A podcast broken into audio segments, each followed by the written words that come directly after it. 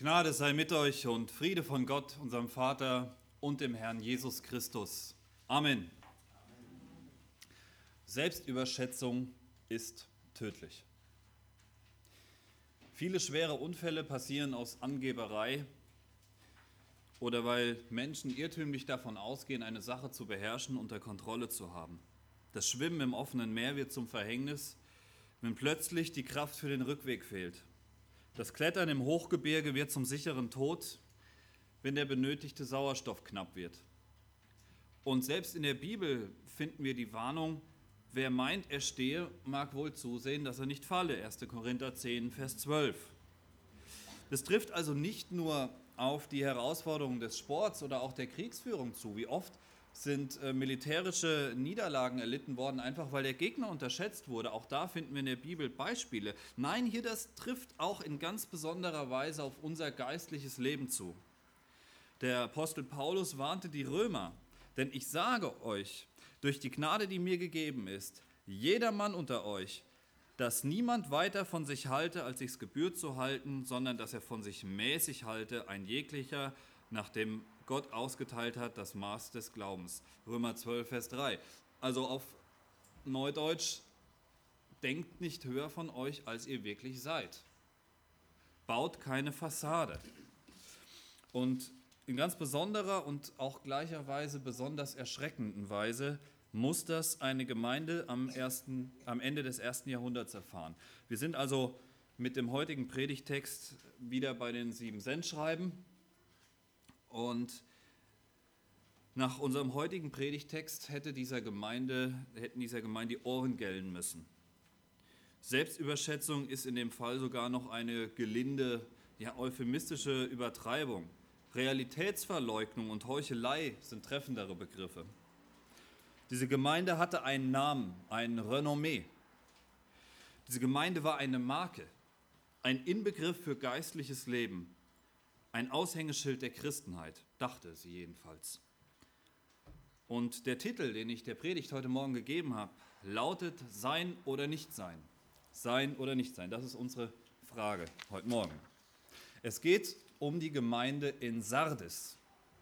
Sardes liegt in Kleinasien am Fuße des Tmolos-Gebirge am Fluss Paktolos. Und die Stadt selbst beinhaltete eine Zitadelle, also eine natürliche Felsenfestung, die als uneinnehmbar galt. Einstmals war sie die Hauptstadt des Königreichs Lydien und dessen König Krösus. Krösus ist wahrscheinlich der bekannteste Mensch, der jemals in Sardes gelebt hat. Sein Reichtum ist heute noch bei uns sprichwörtlich. Wenn uns jemand um Geld bittet, dann sagen wir, ich bin doch nicht Krösus, wenn wir gerade nichts haben.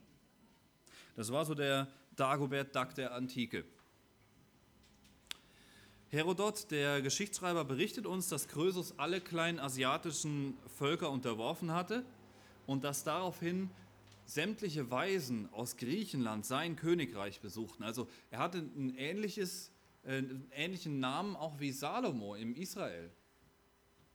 Der Wohlstand dieser Stadt, der rührte zum einen vom Gold her, das im Paktolos gefunden wurde, und darüber hinaus äh, mit dem, äh, durch den Handel mit Wollwaren, mit Stoffen, mit Teppichen.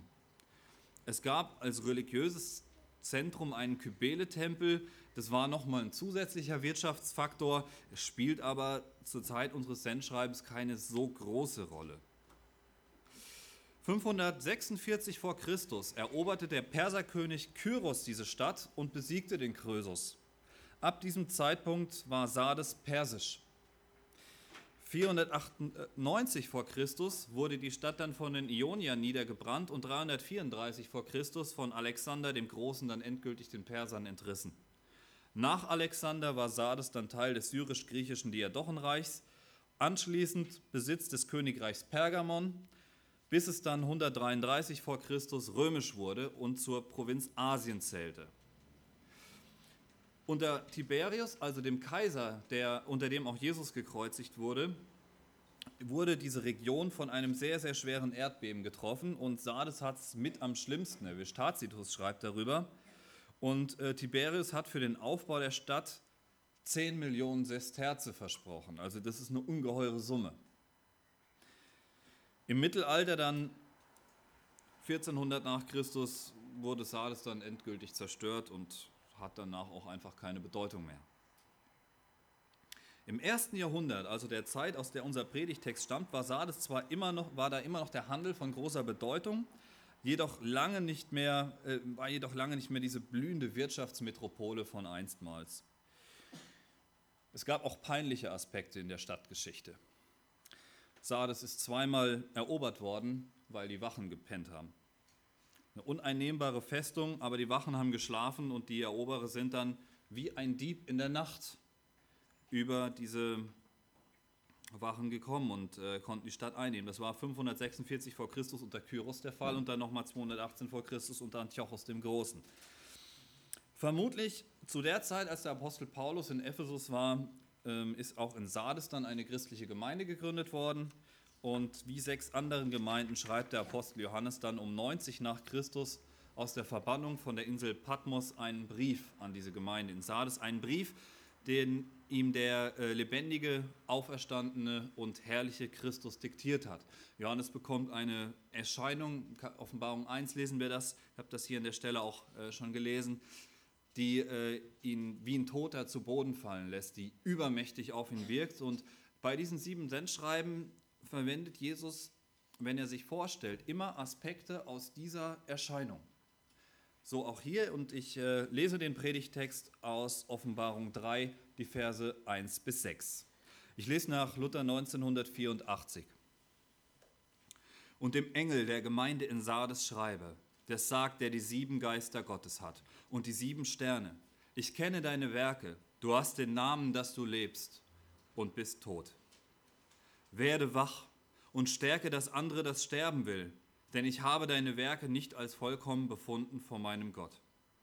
So denke nun daran, wie du empfangen und gehört hast, und halte es fest und tue Buße. Wenn du aber nicht wachen wirst, werde ich kommen wie ein Dieb, und du wirst nicht wissen, zu welcher Stunde ich über dich kommen werde. Aber du hast einige in Sardes, die ihre Kleider nicht besudelt haben. Die werden mit mir einhergehen in weißen Kleidern, denn sie sind's wert. Wer überwindet, der soll mit weißen Kleidern angetan werden, und ich werde seinen Namen nicht austilgen aus dem Buch des Lebens, und ich will seinen Namen bekennen vor meinem Vater und vor seinen Engeln. Wer Ohren hat, der höre, was der Geist den Gemeinden sagt. Ich bete. Herr, tue meine Lippen auf, dass mein Mund deinen Ruhm verkündige. Zeig uns dein königliches Walten. Bring Angst und Zweifel selbst zur Ruhe. Du wirst allein ganz recht behalten. Herr, mach uns still und rede du. Amen. Ihr habt es gesagt, auch hier stellt sich Jesus, der Herr, wieder mit bestimmten Nuancen aus seiner Erscheinung aus Kapitel 1 vor. Das sagt, der die sieben Geister Gottes hat und die sieben Sterne, Vers 1. Die sieben Sterne, die kennen wir schon, und zwar aus dem Sendschreiben an Ephesus. Das sind die sieben Gemeindeältesten der Gemeinden, an die Johannes diese sieben Briefe schreibt. Jesus sagt es selbst, Kapitel 1, Vers 20, das Geheimnis der sieben Sterne, die du gesehen hast in meiner rechten Hand und die sieben goldenen Leuchter, die sieben Sterne, sind Engel der sieben Gemeinden, das sind diese Ältesten mit gemeint, und die sieben Leuchter, die du gesehen hast, sind sieben Gemeinden. Offenbarung 1, Vers 20. Jesus betont an dieser Stelle nochmal, dass er die sieben Gemeindeältesten in seiner Hand hat. Diese sieben Gemeindeältesten sind stellvertretend für alle Gemeindeältesten. Klar, es werden nur diesen sieben Gemeinden Briefe geschrieben, aber wir sehen jedes Mal, dass diese Briefe eine, eine Aufforderung haben, die weit über den Ort hinausgeht. Am Ende von jedem einzelnen Brief. Es gibt jedes Mal einen Überwinderspruch, der für jeden Einzelnen gilt und es wird jedes Mal gesagt, wer Ohren hat zu hören, also wem dieser Text zugänglich gemacht werden soll, der soll ihn hören. Und deshalb sind auch diese sieben Gemeindeältesten, man kann auch sagen, Jesus hat alle Gemeindeältesten in seiner Hand, nicht nur die sieben, an die jetzt diese Briefe gehen. Und das hat zwei Komponenten. Zum einen ist das Schutz. Dieser Aspekt wird sehr deutlich, wenn wir uns äh, Johannes 10 näher anschauen, also äh, die Sache mit dem guten Hirten. Und da sagt Jesus über seine Schafe, seine Nachfolger, also seine Kinder, die er als guter Hirte führt, dass sie niemand aus seiner Hand reißen kann. Nun sagt Jesus, dass auch diejenigen, die selbst Hirten anderer sind, also eben diese Gemeindeältesten, fest in der Hand des Oberhirten Jesus Christus drin sind. Also nochmal ganz besonders. Aber, aber, zum anderen ist es furchterregend. Jesus hat die Verfügungsgewalt über die Ältesten. Sie sind ihm Rechenschaft schuldig und sie können sich dieser Rechenschaft auch in keiner Weise entziehen. Und den sieben Sternen stellt Jesus in diesem Vers noch die sieben Geister Gottes voran. Hierfür haben wir keine wörtliche Dechiffrierung, also wo Jesus uns das selbst entschlüsselt. Sie werden uns aber an anderer Stelle in der Offenbarung nochmal beschrieben. Und zwar bekommt der Apostel Johannes in Kapitel 4 einen Blick in den Himmel geschenkt. Und dort sieht er unter anderem den Thron Gottes und dann berichtet er, und vor dem Thron gingen aus Blitze, Donner und Stimmen und sieben Fackeln mit Feuer brannten vor dem Thron, welches sind die sieben Geister Gottes. Offenbarung 4, Vers 5. Auch hier halte ich es für die wahrscheinliche Lösung, dass auch diese sieben Geister zeigen, er hat den vollkommenen Durchblick, dass ebenso wie die sieben Gemeindeältesten und die sieben Gemeinden und die sieben Sendschreiben einen stellvertretenden Charakter für eine Fülle haben, das auch bei dem Geist Gottes so ist. Es geht hier um den Heiligen Geist. Sie stehen vor dem Thron Gottes, also in seiner direkten Gegenwart. Es ist die Perspektive Gottes. Jesus hätte auch sagen können, das sagt, der die unfehlbare Perspektive und Einsicht des lebendigen Gottes hat. Und auch hier hat das Ganze zwei Gesichter. Ebenso wie Jesus Gewalt über die sieben Gemeindeältesten hat, sendet er als wahrer Gott den Geist Gottes. Nehmet hin den Heiligen Geist, sagt er im Johannesevangelium, Kapitel 20, Vers 22. Das ist die autoritative Aussage Jesu gegenüber seinen Jüngern. Und äh, bereits vorher, vor der Kreuzigung noch, ähm, hat Johannes in, ähm, in Johannes 14 äh, da kündigt Jesus auch in den folgenden Kapiteln das an und sagt dort unter anderem, wenn aber der Tröster kommen wird, welchen ich euch senden werde vom Vater, der Geist der Wahrheit, der vom Vater ausgeht, der wird von mir zeugen. Das heißt, Jesus sendet den Heiligen Geist. Das war jetzt in Johannes 15, Vers 26. Der Heilige Geist oder der Geist Gottes, um den es hier geht, hat göttliche Macht. Und er ist es, der Leben schenkt. Er ist es, der Leben schenkt. Die ganze Offenbarung ist ohne diesen weiteren Corpus Johanneum, also die anderen Schriften des Apostels, nur schwer zu verstehen. Und deshalb zitiere ich jetzt hier nochmal aus dem Johannesevangelium. Ähm, der Geist ist's, der da lebendig macht, das Fleisch ist nichts nütze. Die Worte, die ich rede, die sind Geist und sind Leben. Johannes 6, Vers 63. Das ist hier entscheidend. Der Geist Gottes ist nicht nur eine intellektuelle Kraft, sondern er hat Vollmacht über Leben und Tod. Jesus sagt nicht nur, ich habe die Perspektive, die perfekte Einsicht, sondern ich habe auch Vollmacht über Leben und Tod. Und mit dieser Vollmacht schreibt der auferstandene Christus nun an die Christen in Sardes.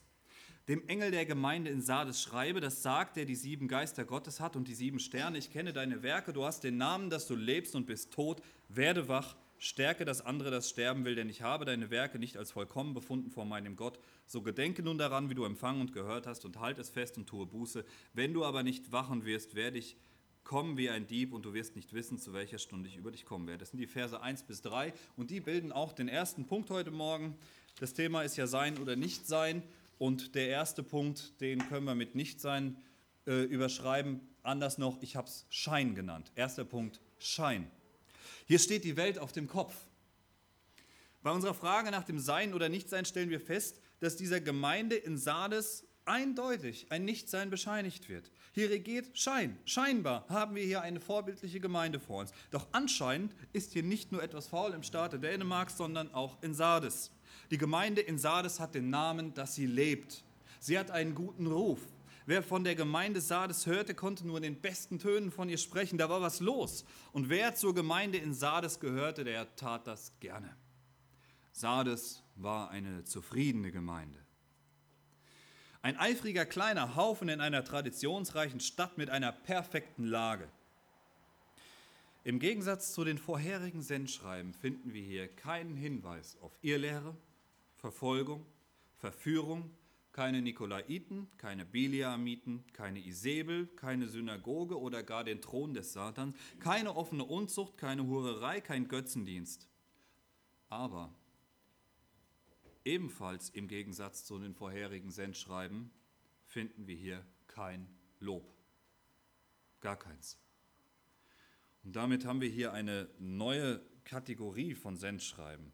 eine neue Kategorie des Bösen oder des Verfalls. Diesen Befund gab es noch nicht. Und selbst in der so zerrissenen und verführten Gemeinde in Thyatira konnten noch Werke und Liebe gelobt werden. Hier in Sardes ist nichts mehr, gar nichts mehr. Das finden wir in dieser Form nur noch im allerletzten Sendschreiben an Laodicea. Doch was ist hier das Problem in Sardes? Sardes hatte einen Ruf, ja, einen Namen. Sardes war das, was wir heute bekennend evangelisch oder bibeltreu nennen. Ich kenne deine Werke, sagt Jesus. Er durchschaut die Gemeinde und sieht auf den Kern der Sache. Ein Mensch sieht, was vor Augen ist. Der Herr aber sieht das Herz an. 1 Samuel 16, Vers 7. Das Urteil Jesu ist letztendlich das, was zählt. Die Christen in Sardes hatten den Namen, dass sie leben. Und es ist offensichtlich, dass die Gemeinde ebenso von sich selber dachte. Denn sonst müsste Jesus das nicht ausdrücklich ansprechen. Die Gemeinde in Sardes lebte genauso in ihrer Vergangenheit wie die Stadt Sardes. Sie ruhten sich auch in ihrem Ruhm aus. John MacArthur hat äh, dafür ein sehr treffendes Bild gefunden in seinem äh, New Testament Commentary.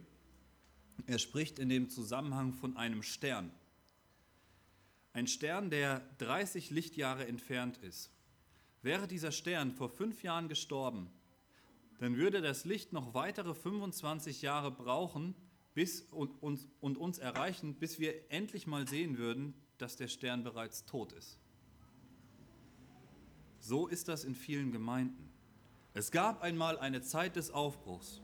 Vielleicht ist das 500 Jahre her, wie bei der Reformation. Vielleicht ist es aber auch nur drei Jahre her.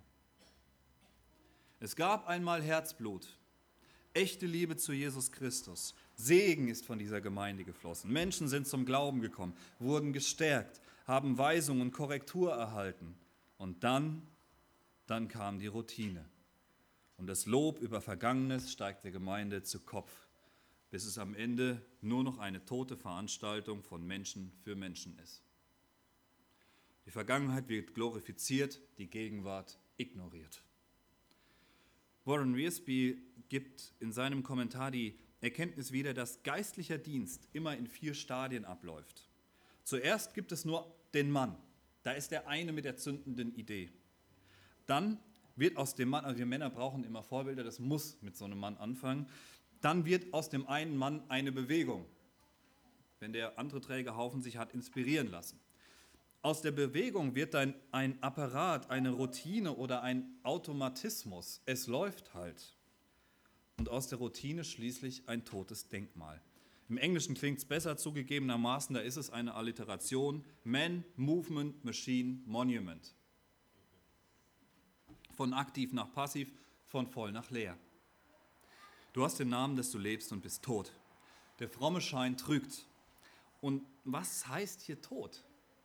Was heißt tot? Es gibt ja tatsächlich Werke, das wird in Vers 2 noch gesagt, werde wach und stärke das andere, das sterben will, denn ich habe deine Werke nicht als vollkommen befunden von meinem Gott. Also irgendwas haben die ja gemacht. Aber was macht ein Werk vollkommen vor Gott? Dass es ihm als williges Opfer gebracht wird. Das, was wir aus Liebe zu Gott, aus reinem Herzen tun, das sind Werke, die vor Gott vollkommen sind. Vollkommen werden sie allein durch Christus. Und deshalb müssen sie auch im Verhältnis zu ihm stehen. In äh, Römer 12, Vers, Vers 2 schreibt Paulus, stellt euch nicht dieser Welt gleich, sondern ändert euch durch Erneuerung eures Sinnes, damit ihr prüfen könnt, was Gottes Wille ist, nämlich das Gute und Wohlgefällige und Vollkommene. Das muss das Ziel sein. Und um überhaupt zu erkennen, wo man hin will, muss man opferbereit sein. Und zwar sein eigenes Leben aufgeben, den eigenen Leib als ein Gott wohlgefälliges Opfer hingeben. Äußerlich war in Sardes ja alles in Ordnung aber innerlich nicht. Innerlich waren sie eingeschlafen, ja, tot. Und das, was einen Toten charakterisiert, ist, er ist nicht mehr ansprechbar. Damit ist Sardes die theologische Konsequenz aus Ephesus. In Ephesus, in dem Sendschreiben, da wo die erste Liebe verlassen wurde, da war äußerlich ja noch viel mehr in Ordnung. Da war auch die richtige Haltung noch dabei und, und alles war super. Aber die erste Liebe, die innige Gemeinschaft mit Jesus Christus war eingeschlafen. Und, und hier ist es mittlerweile so weit, dass diese Gemeinde so nicht mehr ansprechbar ist. Ich musste dabei an äh, meinen Großvater denken, der ist äh, vor fünf Jahren an äh, Krebs gestorben. Und äh, ich weiß, ich äh, wollte den Freitagabend wegfahren. Ähm, da war er schon schwer krank und wir hatten uns noch ganz kurz unterhalten. Ich hatte es auch eilig und habe dann gedacht, gut, Montag geht es dann weiter. Äh, während ich am Montag bei der Arbeit war, ist er gestorben. Als ich dann Abend da war, hätte ich ihn anschreien können, der hätte nicht mehr reagiert. Da gab es nichts mehr zu reden. Da war es vorbei. Und das ist hier in Sardes der Fall. Versteht ihr, die Gemeindeveranstaltungen, die blieben, die Gottesdienste, die Andachten, die Predigten, die sind da. Und die sind auch nicht notwendigerweise verkehrt. Das Bild, das Sardes von sich hat und das die Außenstehenden haben, ist nach wie vor bibeltreu. Die haben den Namen, dass sie leben. Aber die Frage ist, was heißt hier treu? Ich kann auch behaupten, dass ich meiner Frau treu bin und kann gegensätzlich handeln. Dann hilft mir diese Behauptung gar nichts. Das ist das gleiche mit bibeltreu. Wenn ich behaupte, ich bin bibeltreu, aber ich lese die Bibel nicht, ich lebe nicht in der Bibel, dann bin ich tot. Die lebendige Gemeinschaft mit ihrem Herrn ist versiegt, das Gebetsleben ist verschwunden oder es war nur noch oberflächlich da. Die persönliche stille Zeit, die, bei der niemand sonst zuschaut, die ist ausgefallen. Die Erquickung und Erholung vom Alltagsstress fand nicht mehr in der Gegenwart Gottes statt, sondern in Ablenkung, Zerstreuung und Konsum. Sardes mag geografisch weit weg und das Sendschreiben fast zwei Jahrtausende entfernt sein. Aber die Gefahr des geistlichen Todes, der Selbsttäuschung und der Heuchelei, die sind keinen Zentimeter entfernt. Wie in einem Brennglas steht darum der Einzelne hier wirklich vor diesem Sendschreiben, mitten im Fokus. Da können wir uns nicht wegducken. Wir haben hier keine Isabel, auf die wir das schieben können, keinen Biliam, keine Nikolaiten, keine Irrlehrer, gar nichts. Gar nichts. Es ist die innere Haltung. Du hast den Namen, dass du lebst, aber du bist tot. Wie leicht füllen wir unsere Gedanken mit ungeistlichem Zeug, mit Sünde. Wie schnell werden aus den Gedanken dann falsche Taten und wie schnell aus den falschen Taten sündige Gewohnheiten. Außen hui, innen pfui. Das Bild bleibt stehen. Die Oberfläche ist poliert, aber innen ist alles hohl. Die Vokabeln stimmen noch, aber das Leben dahinter nicht. Tod. Alistair Beck, seines Zeichens Schotte und dazu ein recht schonungsloser, vergleicht diesen Zustand mit einer Leiche beim Bestatter. Er sagt, die wird noch einmal hübsch gemacht, die wird geschminkt, die wird bemalt, damit die Angehörigen sich nochmal in Würde verabschieden können. Aber es ändert nichts daran. Und wenn die Wangen noch so rosig sind, am Zustand ändert es nichts. Es ist kein Ausdruck echten Lebens. Und so ist es auch mit dem Zustand bei geistlichem Tod. Wir können uns beschminken und bepinseln, aber Jesus Christus sieht das Herz an. Und diese Selbstüberschätzung, diese Selbstzufriedenheit, das sind die Meilensteine auf dem Weg dahin. Wilhelm Busch, der Pfarrer, ist ja vielen im Begriff, der ist mal für eine Predigt recht überschwänglich gelobt worden und seine Antwort daraufhin war, das hat mir der Teufel auch schon gesagt. Selbstzufriedenheit ist eine seiner effektivsten Waffen. Und wer meint, dass alles in Ordnung ist, der ist nicht mehr korrekturfähig, der ist tot.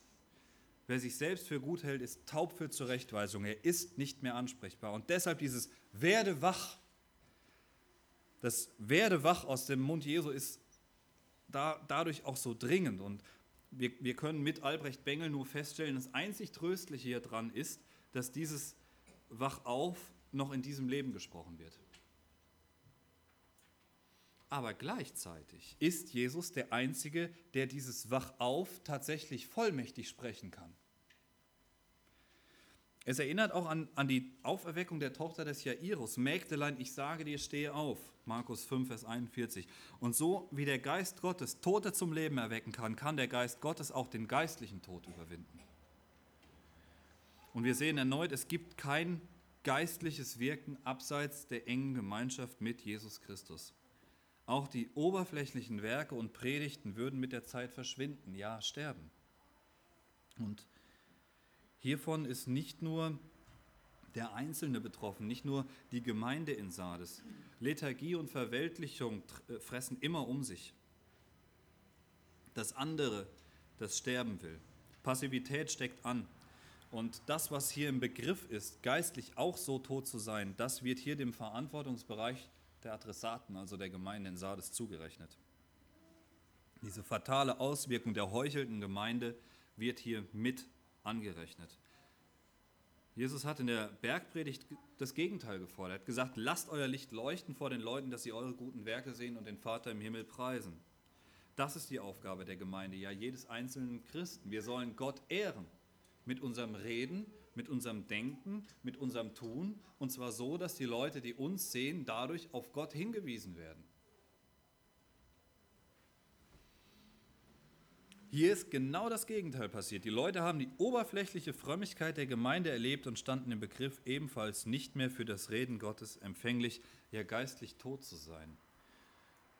Anton LaVey, der äh, Gründer der Church of Satan, also der Kirche des Satans, der hat mal behauptet, er ist mittlerweile auch schon, glaube 25 Jahre tot oder länger, ähm, also war es wahrscheinlich vorher schon, äh, der hat äh, behauptet, er hätte ähm, hat in einem, in einem Zirkus gearbeitet und er hat immer die Männer gesehen, die Sonntagmorgens alle brav im Gottesdienst saßen und sich abends dann die Tänzerinnen angeschaut haben.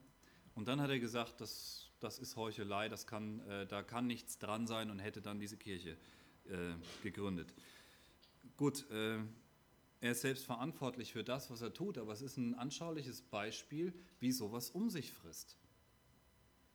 Wie sowas um sich frisst. Und Jesus warnte die Menschen zur Zeit seines irdischen Lebens gerade davor. Wer aber ärgert dieser geringsten einen, also ärgert einen, einen Anstoß gibt oder zur Sünde verführt, die an mich glauben, dem wäre es besser, dass ein Mühlstein an seinen Hals gehängt und er ersäuft werde im Meer, da es am tiefsten ist. Matthäus 18,6.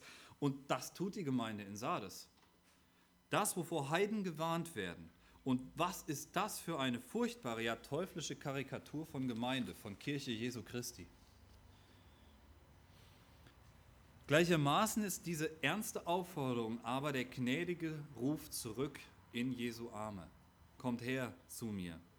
Wach auf, der Ruf zurück zu den Wurzeln, zu den Anfängen. Denke nun daran, wie du empfangen und gehört hast, und halte es fest und tue Buße. Wenn du aber nicht wachen wirst, werde ich kommen wie ein Dieb, und du wirst nicht wissen, zu welcher Stunde ich über dich kommen werde. Vers 3 empfangen und gehört haben die Menschen zu Sardes das Evangelium, die Botschaft der Rettung durch die Unterwerfung unter das Urteil Gottes. Und dieses Urteil lautet, du bist tot in Sünden. Und jetzt geht es darum, sich dieser Tatsache dringend wieder bewusst zu werden. Denn Jesus droht mit Gericht. So liebevoll sein Rufen ist, so ernst ist es auch. Es ist keine Einladung, die man folgenlos ablehnen kann. Wer aus der Gemeinschaft mit Jesus flieht, gerät unter die Füße. Er wird als nutzloses Salz zertreten. Dass Jesus hier Gericht ankündigt, erkennen wir an der Wendung wie ein Dieb in der Nacht. Das klang auch in der Schriftlesung vorhin in äh, Matthäus 24 schon mal mit an. Der Dieb kommt nie zum Segen. Die wachende Gemeinde hat vor ihm nichts zu befürchten, aber die, die nicht wachen, die wird Gottes Gericht plötzlich und unerwartet treffen. Es bleibt hier zu klären, ob es äh, jetzt einfach um die wirklichen Christen ging oder nur um Namenschristen. Klar, das Sendschreiben bietet sich an, um über Namenschristen zu sprechen. Ich denke, hier ist beides der Fall. Natürlich ist die Kirche von jeher ein Corpus per Mixtum, ein gemischter Körper aus echten Gläubigen und aus, aus falschen Gläubigen. Aber mit, mit Gericht und mit über dich kommen wie ein Dieb muss nicht unbedingt das allerletzte Gericht gemeint sein. Natürlich schwingen hier beide Komponenten mit. Wer nicht an Jesus Christus glaubt, der wird ganz furchtbar im letzten Gericht dran sein. Der wird verdammt werden, der wird in der Hölle enden. Aber auch die, die echte Christen sind, müssen das Gericht fürchten. Nicht das letzte Gericht, aber trotzdem das Gericht, was Jesus auch hier auf Erden mit ihnen vollführt. Und äh, wir finden auch im Neuen Testament Gerichte, gerade über die junge Kirche, die äh, erschreckend sind. Wenn wir an Hananias und Sapphira denken, auch da kann man jetzt streiten, waren die echt oder waren die nicht echt. Aber Fakt ist, die sind tot umgefallen für eine Lüge. Und wenn Jesus hier mit Gericht droht, dann ist das ernst zu nehmen. Das ist in dem Fall nicht dazu gedacht, dass wir uns trösten können, sagen, ja, aber uns reißt ja keiner auf seine Hand. Wie gesagt, es geht hier um Oberflächlichkeiten, um das, was nach außen hin scheint. Und jeder muss sich hier prüfen, was sind denn meine Motive? Wie stehe ich denn vor dem da? Warum mache ich das denn? Natürlich kann ich predigen, damit mir Leute auf die Schulter klopfen. Natürlich kann ich Kinder betreuen, damit hinterher alle sagen, Mensch, was ist die lieb? Aber mache ich das aus Liebe zu Jesus Christus? Ist mir das ein Anliegen, eine Überzeugung? Will ich Menschen zu Jesus Christus führen oder ist das einfach nur hohl? Man kann in der christlichen Gemeinde Karriere machen. Das geht, auch wenn man kein Geld dafür verdient. Aber ein Renommee kann sich jeder erarbeiten.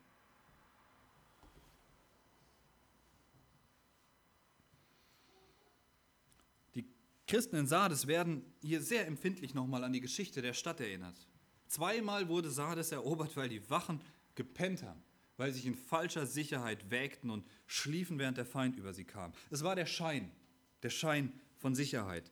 Und so wie die Gemeinde von Sardes nur zum Schein sicher war, nur zum Schein bibeltreu, nur zum Schein lebendig, alles nur zum Schein, tja, so hat der Apostel Paulus gerade diesen Schein als eins der Kennzeichen der Gottlosigkeit in den letzten Tagen genannt.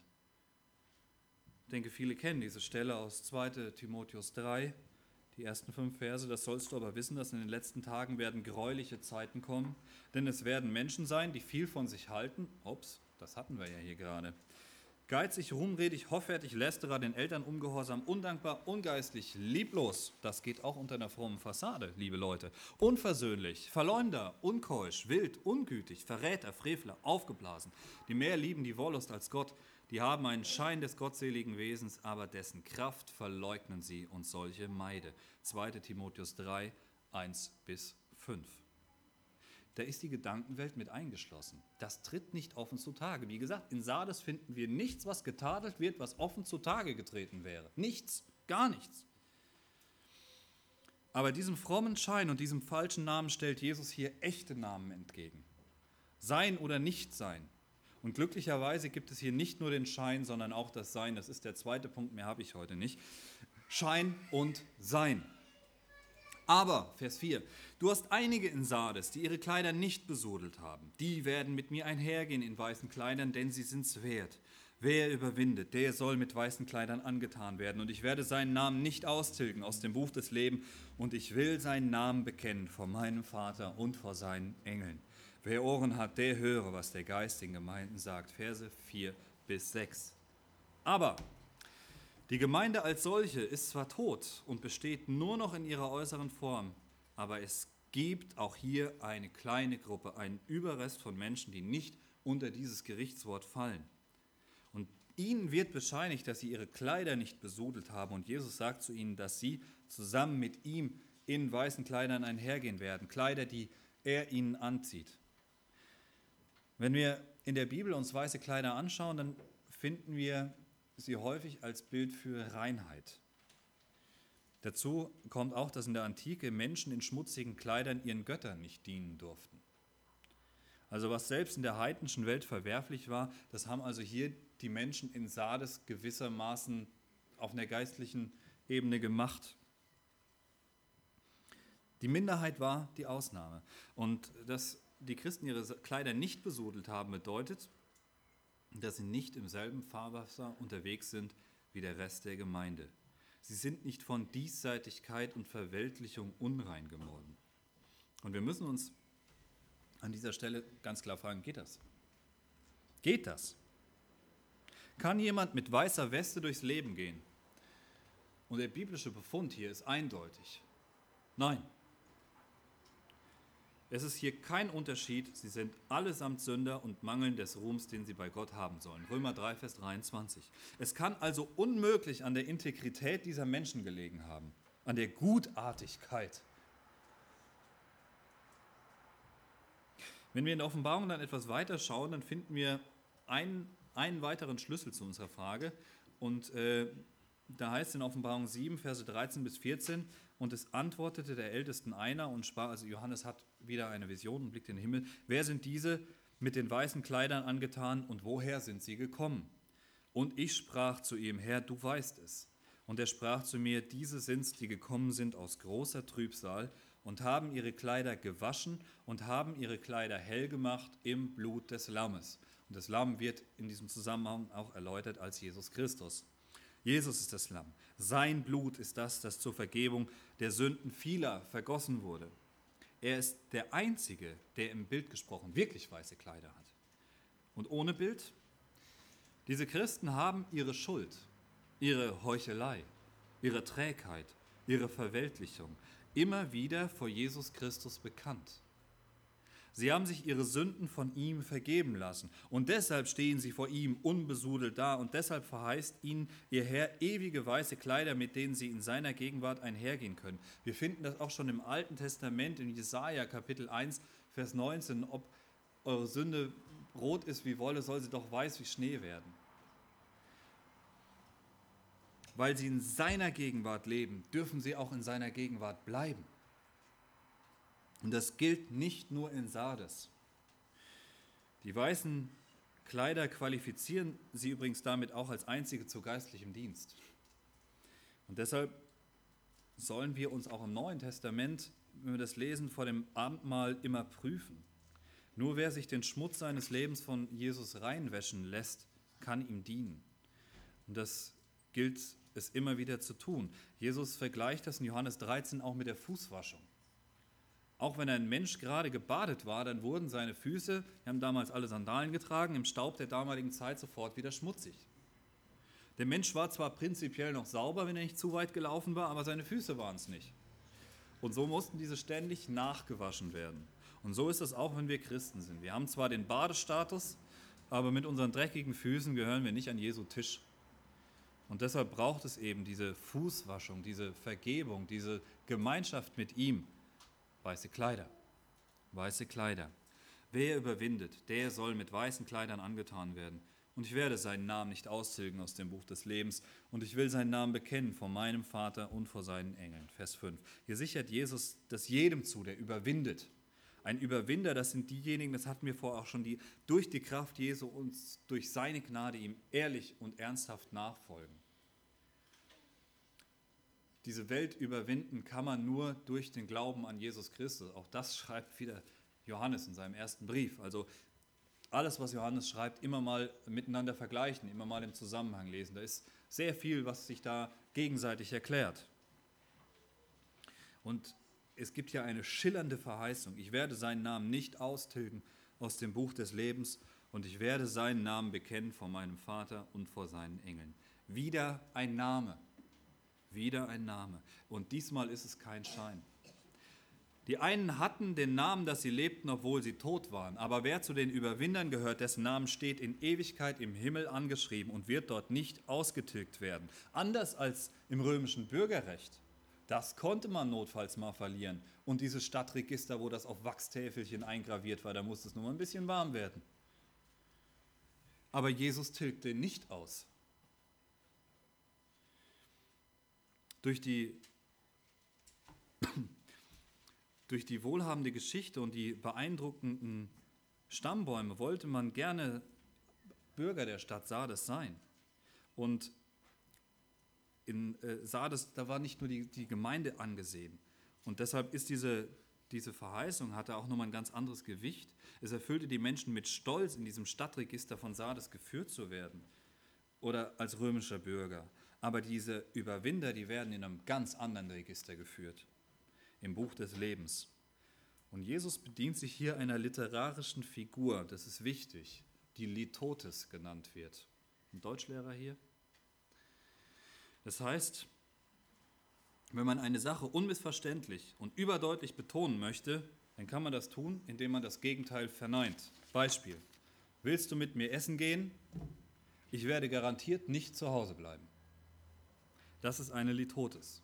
Ich werde seinen Namen nicht austilgen aus dem Buch des Lebens heißt, dein Name steht sicher in dem sichersten Register der Welt, das sicherer ist als alles, was es sonst geht. Es steht in meinem Buch und der wird da nicht ausgelöscht. Wenn die Stadt durch die schlafenden Wachen zerstört wird, dann ist der, der sich für dieses Register verbürgt, wach. Der schläft und schlummert nicht. Das ist nicht wie in Sardes, wo Unterlagen verloren gehen können, wenn es brennt. Der lebendige Gott schläft und schlummert nicht. Und wie ein Fanal leuchtet diese Verheißung über dem geistlichen Zerfall und der Heuchelei von Sardes. Und sie wird uns von der Aufforderung zum Hören nochmal deutlich gemacht. Wer Ohren hat, der höre, was der geistigen Gemeinden sagt, Vers 6. Wer Ohren hat, der ist noch ansprechbar. Das war ja das Problem in Sardes bei, dieser, ja, bei diesem geistlichen Tod. Wer Ohren hat, der soll handeln. Wer noch hören kann, wer sich noch ansprechen lässt, der soll aufwachen, soll sich selbst hinterfragen.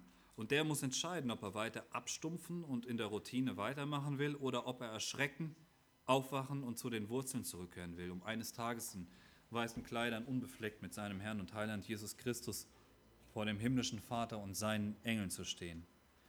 Zwei Wege, die unterschiedlich verlaufen, Schein und Sein. Komme zum Schluss. Die Gemeinde von Sardes ging davon aus, dass sie etwas sei. Sie war von sich selbst überzeugt, sie hatte einen Ruf und dieser Ruf wird von Jesus völlig vernichtet.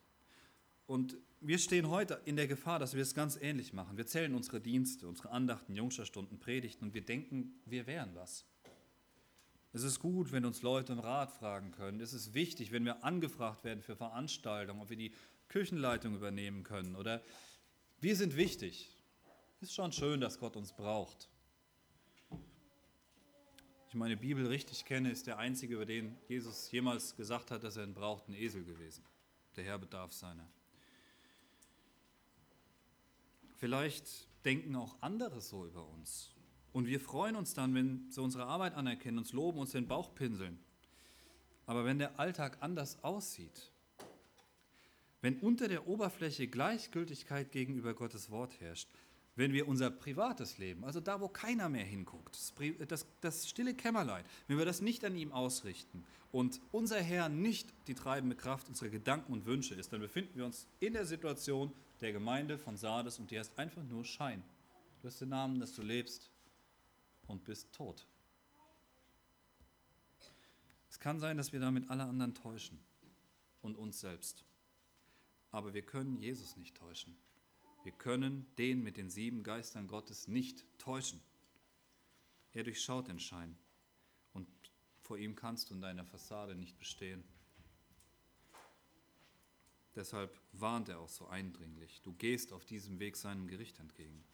Und die Aufforderung lautet damals wie heute, wach auf, kehr um, tue Buße, bedenke, wie du gehört und empfangen hast, tu die ersten Werke, komm wieder zu dem zurück, was damals war.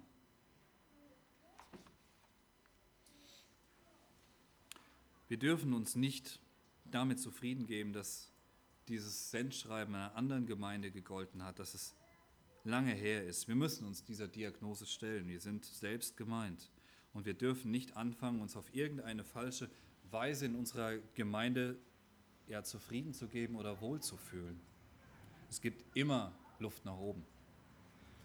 Und wenn wir damit anfangen, uns als einen Kreis von Eingeweihten zu betrachten, dann sind wir bereits auf dem Weg nach Sardes. Falscher Stolz, Leben in der Vergangenheit, der falsche Blick auf sich selbst, Betriebsblindheit, Schein eben. Einfach Schein. Der zweite Punkt dagegen war Sein. Es gab ein paar wenige, denen Jesus weiße Kleider bescheinigt, weil sie an ihm als dem wahren Weinstock hängen bleiben, die in der Gemeinschaft mit ihm leben. Und diese weißen Kleider bekommst auch du nur durch seine Vergebung und niemals aus dir und deinem eigenen Renommee heraus. Nur bei Jesus steht dein Name in Ewigkeit festgeschrieben. Und der, der von sich selbst sagt, ich bin, der lässt dich jemand sein.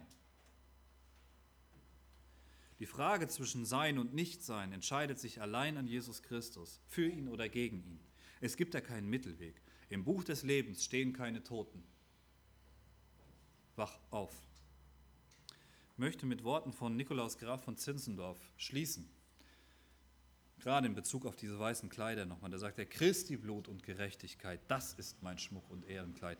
Damit will ich vor Gott bestehen, wenn ich zum Himmel werde eingehen. Da hilft uns unser Renommee nicht mehr.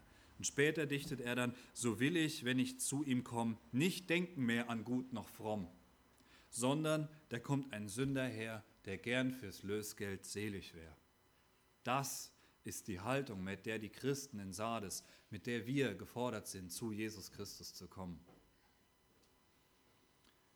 Und der Friede Gottes, der höher ist als alle unsere Vernunft, der bewahre eure Herzen und Sinne in Christus Jesus, unserem gekreuzigten, auferstandenen und lebendigen Herrn. Amen.